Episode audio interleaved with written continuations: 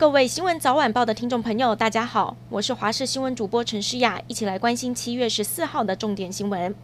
今天国内新增了十七例本土的个案，以及六例死亡。虽然疫情逐步的稳定，但是死亡率还是居高不下。七月十三号死亡率更飙破了百分之五，和全球死亡率百分之二点一六相比高出了许多。指挥官陈时中也坦言，现在要回到加零可能性非常的低。不过，在疫情逐步控制之下，疫苗接种率也持续升高。十三号全台接种达到了二十四万多剂，创下了单日最高纪录。而社区式服务类日间长照机构也能逐步开放，让长者在有条件的情况之下，也可以到机构活动。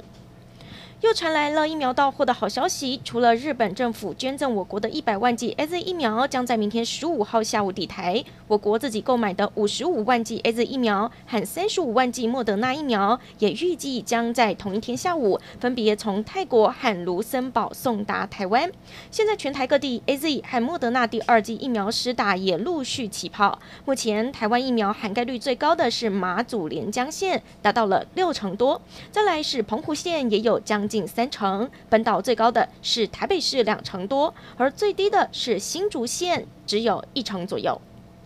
三级警戒进入微解封的阶段。指挥中心宣布，餐厅可以开放内用，但是全台各个县市除了澎湖县以外都没有跟进，依旧禁止餐厅内用。不过，由台大公卫教授陈秀熙所召集的专家论坛上，一致认为，以台湾目前疫情控制的状况来看，开放餐厅内用没有问题。同时，也举出了纽西兰和香港的例子，提供台湾借鉴。对此，指挥官陈时中表示，大部分的地方政府都怕疫情有变数，所以都选择谨慎为妙。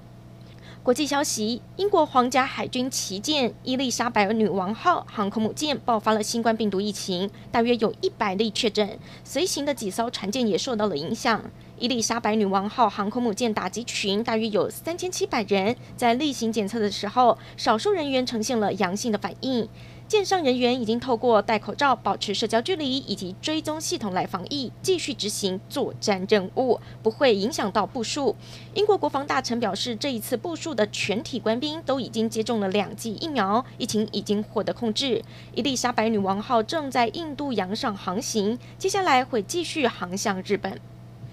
南韩新一波疫情持续升温，最新消息指出，青瓦台也首度传出有人确诊，是一名在居家办公期间被感染的行政官，所幸没有接触总统文在寅。而南韩十四号通报新增了一千六百一十五例确诊，也创下了疫情以来的新高。特别是已经四级警戒的首都圈，疫情仍然最严峻。南韩教育部已经下令，首都圈各级学校全都改成远距上课。只是印度变种病毒来势汹汹，加上疫苗接种步调减缓，恐怕让南韩这一波抗疫之战打得更加艰难。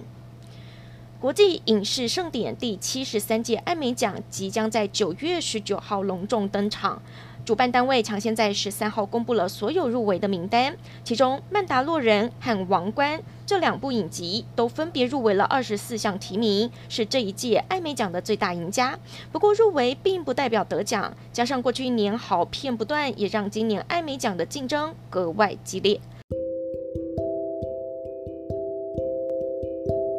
感谢您收听以上的焦点新闻，我们再会。